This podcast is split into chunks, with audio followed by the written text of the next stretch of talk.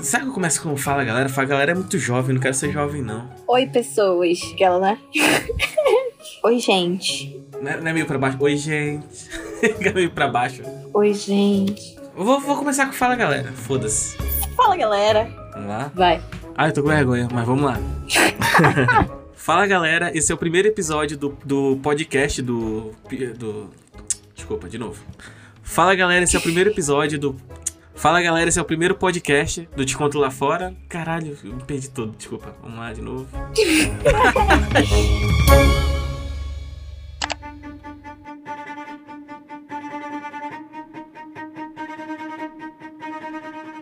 Fala galera, esse é o primeiro podcast do Te Conto Lá Fora.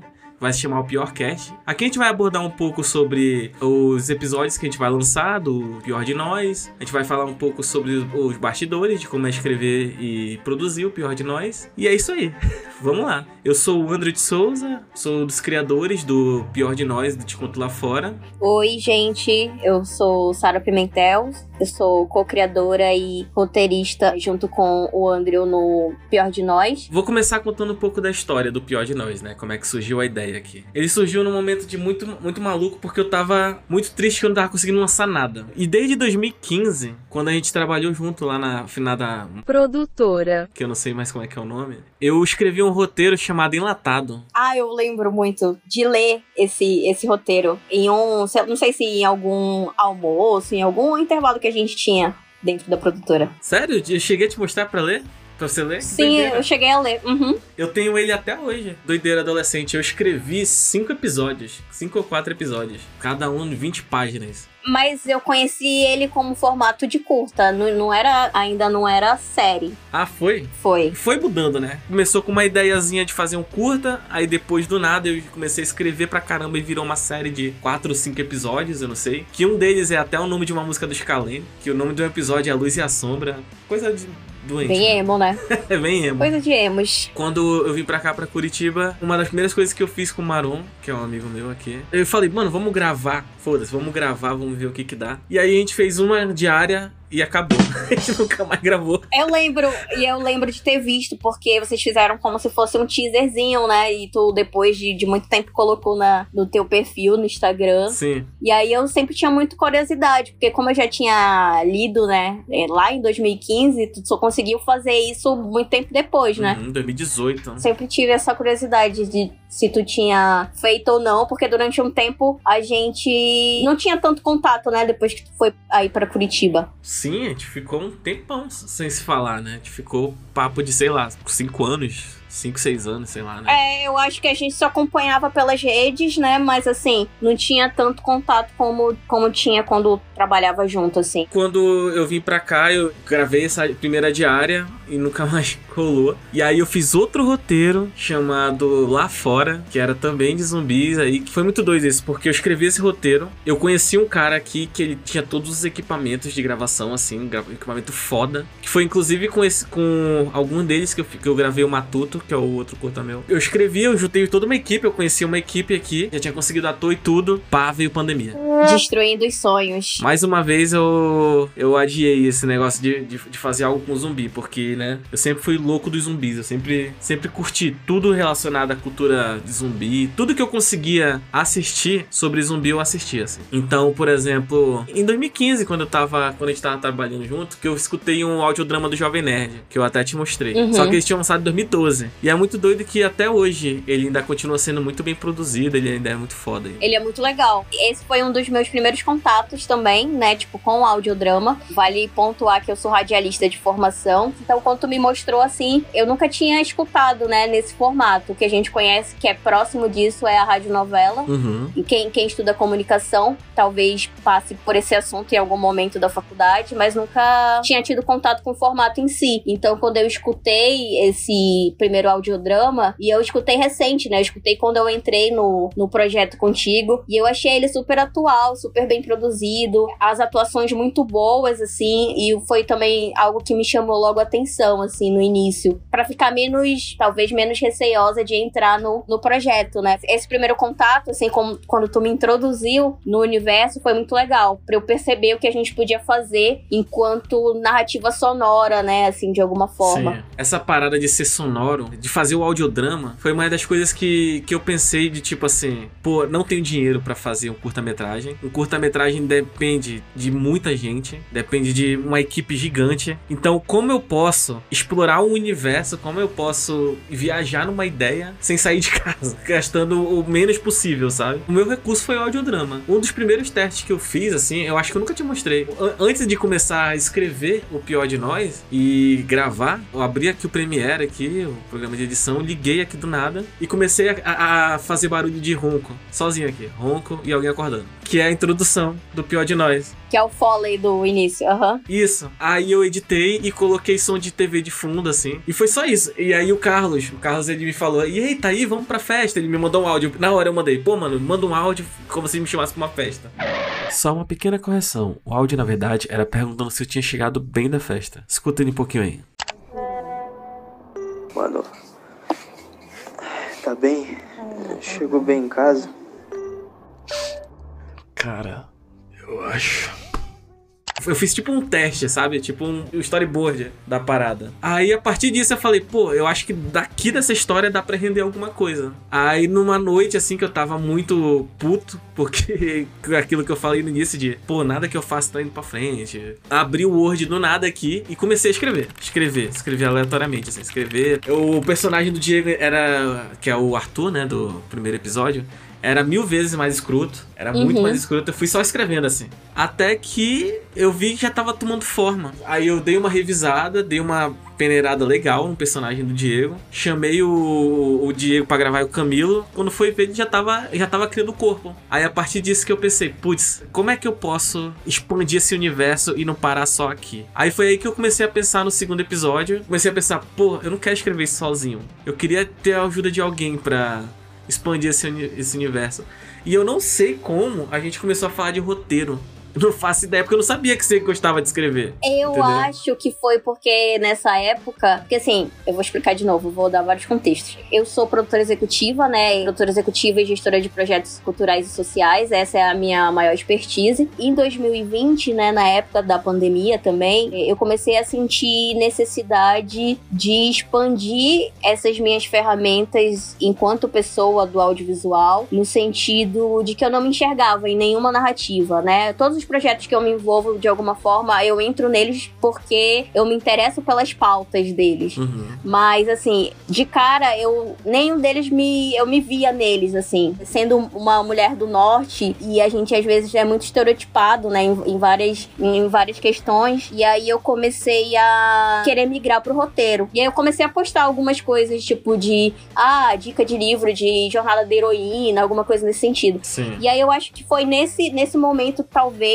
que tu tenha. É, a gente tenha começado a trocar algum tipo de ideia, assim. Eu não tinha tanta afinidade com o universo zumbi. A proposta do Andrew me chamou muito a atenção porque eu queria de alguma forma contribuir na construção de personagens femininos de uma forma onde eu conseguisse me sentir representada, né? Então eu chego para contribuir no projeto muito na criação dos personagens femininos, principalmente, mas eu, eu acabo dando pitaco em muita coisa também nos personagens masculinos. Uma das coisas que eu que a gente sempre entrou em consenso aqui. A gente não quer fazer uma história só de zumbi, assim. A gente quer contar dramas, assim. A gente quer contar histórias de pessoas, porque o que sempre me atraiu nessas histórias de zumbis, nessas séries estilo The Walking Dead, estilo The Last of Us, não foi ter o zumbi em si, mas sim a história do personagem, a caminhada do personagem, de sair da vida comum e ter que sobreviver a uma parada completamente inusitada, assim, completamente maluca. Então, essa transformação do ser humano, né, essa transformação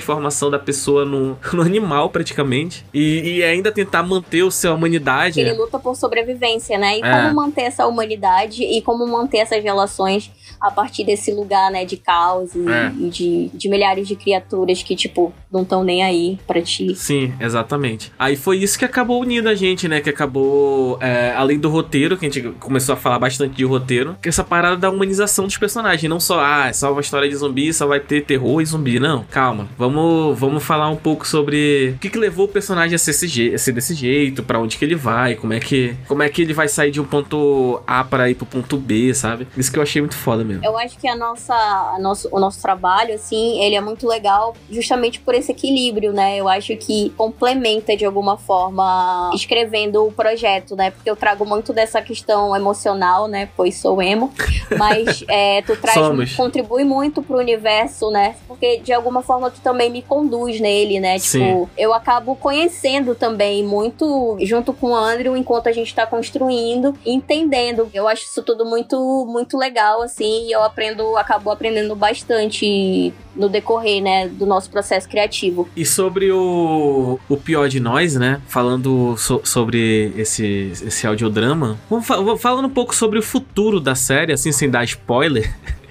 Sobre ela, que vão ser quatro episódios, né? O primeiro já foi. É muito doido, porque o primeiro episódio ele tem só 10 minutinhos. Ele é muito rápido, ele é tipo uma introdução, uma introdução mesmo, assim. Foi muito na doida que eu, que eu comecei a escrever, que eu falei, pô, tem que escrever alguma coisa. Eu tava maluco pra escrever alguma coisa. Quando a gente começou, né, a fazer o background dos personagens, muito louco o quanto a gente viajou, o quanto a gente deu camadas pra ele, o quanto o personagem do Camilo Tá falando do que, cara? Ganhou uma camada gigantesca, o, o Robson ganhou camadas, o Arthur, a princípio, era só um personagem escroto. que eu escrevi ele pra ser escroto mesmo. É a calcinha dela, né?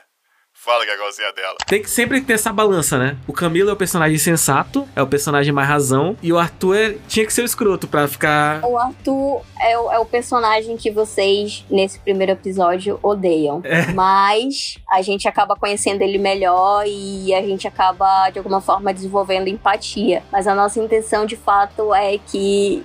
Se vocês não gostem dele, A princípio, né? é, nesse primeiro momento, assim, que, vo- Aham. que vocês queiram dar um soco na cara dele. Porque foi isso que eu senti quando o Andrew me mandou. Eu falei, cara, que personagem cuzão, velho. Que otário. Não acredito. E futuramente a gente vai ter uma, uma personagem que foi criação da Sarah. Vamos falar o nome? A Maria? Pode falar? Senão bota um pi na, na edição. Pode falar. A Maria, atualmente, é a minha personagem preferida, Sim. assim, do episódio. Ela virou nosso xodozinho. Sim, foi muito gostoso escrever ela, foi muito foda escrever ela, assim. O, o episódio dela foi total viagem de droga, assim. Total. Eu tenho certeza, assim, que se vocês, vocês que vão escutar o, o episódio que ela vai aparecer, vocês vão se amarrar muito nessa personagem, porque ela é muito foda, ela é muito forte, ela não leva desaforo pra casa de jeito nenhum. Ela é igual o, o- como o Shrek fala, que ela é uma cebola. Ela é cheia de camadas, assim, sabe? Ela, ela é bem ranzinza, assim, às vezes, bem, bem chatinha no sentido de, ai, antissocial. Mas conforme a gente vai conhecendo ela, assim, a gente vai se apegando muito à, à história dela e, e a história de como ela migra, né, pra Curitiba. E é muito interessante porque a, a atriz que faz essa personagem também é é uma, uma atriz que, que é aqui de Manaus, né, no Amazonas. E é uma atriz que, quando eu vi o primeiro trabalho dela, porque eu também não conhecia. Quando eu vi o primeiro trabalho dela, eu me apaixonei por ela atuando e. e- Foi legal você tocar nesse, nesse assunto da, da atriz, que, que você já imaginou. é, Praticamente você escreveu o personagem pra ela, né? Sim. Você já imaginou ela nesse personagem. Quando eu escrevi o, o Robson, eu não imaginei o Camilo. Eu só, tipo, fui escrevendo, mas uma, uma- a, coisa mais maluca, você não acompanhou o Camilo na gravação do, do piloto, mas acompanhou ele na no segundo episódio. É muito louco ver o personagem ganhando vida. É muito louco ver, cara. Sim. A diferença de quando a gente escreve pra quando ele fala. E eu acho muito foda, assim, é, a gente vê um, um ator, assim, do, do calibre do, do Camilo, dando o toque dele na atuação, sabe? De Sim. tipo, ah, esse diálogo aqui não cabe na minha boca, tipo, posso fazer de outro jeito? Tipo, ele sempre contribui nesse sentido. E eu fico, tipo, mano, muito abismada vendo o, o Camilo fazendo, sabe? E assim, vocês não sabem como a gente faz a, de logística pra gravar. Mas assim, a, a última, a última gravação que a gente fez com o Camilo, o bichinho tava pingando de uma forma. Que a, a gente ficou com pena dele. Tem até uma foto no nosso feed que, que ele tá, que dá pra perceber que ele tá todo, tipo, Parece tomou um acabado. banho, né? Porque ele tava gravando dentro do armário, com a edredom em cima dele. Pô, ele se preocupou e com é tudo isso, nesse- né? Pra poder deixar o som mais limpo possível pra gente, assim. Nesse pique. Isso que foi foda. O Camilo é um, um ator, um profissional, assim, muito foda. Cara, para de gritar, para. Que a gente queria muito que todo mundo conhecesse, porque ele é muito talentoso. Camilo é um cara que sempre que tiver produção minha, assim, eu sempre vou tentar dar um jeito de incluir ele. O Andrew tem um negócio que ele é muito apegado a atores. Ah. É que nem o, o Carlos, né? Tipo, eu acho isso muito legal. E sobre a equipe que tá junto com a gente, é muito foda a gente ver não só ganhar vida o audiodrama, como os periféricos dele, por exemplo. É muito foda ver a minha edição, quando eu deixo o audiodrama pronto, pro a finalização do Carlos. Sim, Ah, rapidão, desculpa interromper. Tem uma voz do Carlos no primeiro episódio, não sei se tu sabe. do Carlos. O Carlos faz mais de participação no primeiro episódio, que é muito engraçado. Qual é a parte que ele faz? Não reconheci a voz dele. Vale ressaltar que eu também sou uma pessoa muito surda. Eu só consegui a imersão total quando de fato eu escutei com a finalização do Carlos. E aí eu falei, caralho, bicho, que diferença que faz. É outra parada, né? Tem um bastante, bastante easter egg nesse primeiro episódio, que eu acho que eu nunca te falei. Um deles é o Carlos, e na hora que o zumbi ataca, que o, o, o personagem do Diego, o Arthur, né, tá mandando áudio pro Camilo, Uhum. e começa a atacar, o Carlos tá bem de fundo gritando assim: chama a ambulância, Jorge! Jorge, chama a ambulância! Jorge, chama a ambulância, Jorge! Eu acho que a gente tem que falar que o processo de edição também é muito legal, porque o Andrew ele acaba se tornando fragmentado. aí. É. Porque ele faz, ele faz todas, as, todas as vozes, e aí a gente depois vai mudando tudo conforme a gente vai gravando com os atores. Sim, é um jeito já de adiantar a produção, né? Porque às vezes o ator, a gente marca um dia com o ator, ele não pode, e a gente acaba adiando, e pra não perder tempo, eu já vou logo metendo a voz, que é pra eu saber, por exemplo, até a entonação pra ele fazer na hora de gravar, sabe? Pô, essa entonação aqui é melhor, essa frase aqui é melhor de se- ser falada. Porque a gente acaba escrevendo de um jeito, a gente não é o Aaron Sork, né? O roteirista da rede social, que não quer que muda em uma vírgula do que ele escreve. Mas- É, a gente é total aberto, É. assim, pra que o, o ator contribua, né? Porque é importante. Então a gente escreve de um jeito, aí tipo, eu quando fui gravar, eu, nem eu segui meu roteiro 100%, sabe? um outro easter egg que tem no primeiro episódio é logo no começo, a televisão de fundo, né? A Aham. televisãozinha tá passando o último episódio de How I Met Your Mother em inglês. Sério? é porque é a tua série favorita, né? É, De, de comédias, tipo, né? Really? Which one? Econ 305? I'm 305. I don't teach. E aí também enaltecer bastante o trabalho do Lobão, que foi o cara que fez as artes pra... Sim. É muito doido quando eu vou trocar ideia com ele e falo, pô, mano, eu faço uma arte totalmente escrota e ruim, só pra ele, ele entender como é que é mais ou menos a ideia, sabe? Pra ele partir do zero. Eu amei no briefing desse, da primeira capa que tá escrito uma roupa toda fodida. Aí, tipo, uma imagem toda. Eu, nossa, que belíssimo briefing. Sim. Muito legal. E aí vocês vão perceber que a nossa né, a capa desse, desse podcast é a nossa versão Zumbi. nossa versão zumbi e tipo tá muito foda. Eu fiquei muito feliz quando eu vi assim que o zumbi tem até o aparelhinho igual eu. Sim. E é isso. Muito foda, Lobão. Que eu também fiz uma arte merda só pra ele entender como é que era a ideia. É muito foda a equipe que tá trampando com a gente nisso. Muito bom. Embarcou na nossa loucura, porque a gente tá fazendo da maneira que a gente consegue e aos pouquinhos. Eu acho que é por isso que demorou tanto, porque, enfim, a gente tem várias demandas, né, do, do adulto aí, do jovem adulto. É complicado, de alguma forma, ser desse meio e querer fazer projetos legais e nem sempre tem ter financiamento, né, para desenvolver as nossas ideias, mas a gente pretende aí no futuro bem próximo conseguir fazer um negócio bacana, né, com relação a esse financiamento. E só pra lembrar, quem chegou até aqui, que o Te Conto Lá Fora, ele não vai ser só um, um audiodrama de zumbi, tá, galera? Tipo, a gente tá começando com, contando uma história de um apocalipse zumbi, mas a gente já tá preparando histórias de romance, história de drama também. Não só história de zumbi, tá? A gente adora um drama. Um draminha adolescente também.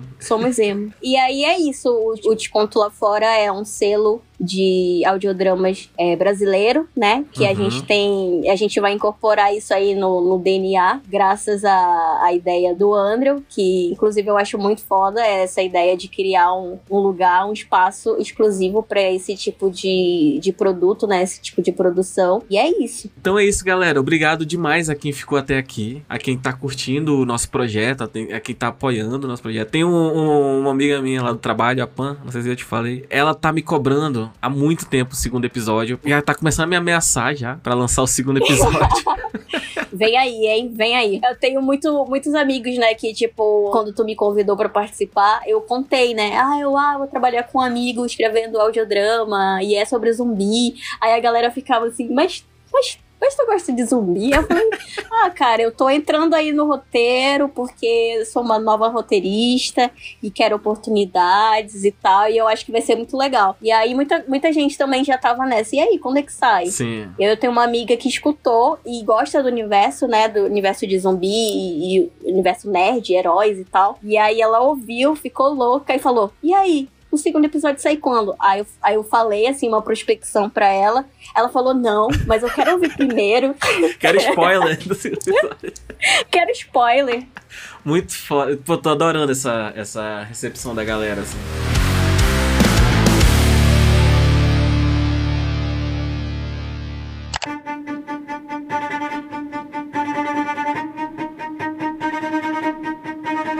Muito obrigado, gente, de verdade, a quem acompanhou a gente até aqui, quem, se- quem está escutando o nosso podcast, não só o audiodrama, sabe? É muito massa ficar contando um pouco sobre os bastidores. E a gente vai ficar fazendo isso a cada episódio que a gente lançar. Lançou o episódio 2, a gente vai voltar aqui e contar um pouco dos bastidores do episódio 2, no episódio 3 e por aí em diante. Eu diria até que no, nos de drama também, sabe? Vocês vão ter que aguentar aí a nossa voz, belíssima. Obrigado demais, galera. É, Não esquece de seguir a gente no Instagram, tá? Que vai estar na, descri- na descrição aqui. Arroba te conto lá fora, tudo junto. E é isso aí. A gente vai avisando vocês pelo Instagram quando é que a gente vai lançar os próximos episódios. E também não esqueçam de mandar para aquele amigo que vocês, tipo, ah, eu acho que esse meu amigo vai curtir. Faz a pirâmide aí acontecer e ajuda a gente. A pirâmide, adorei.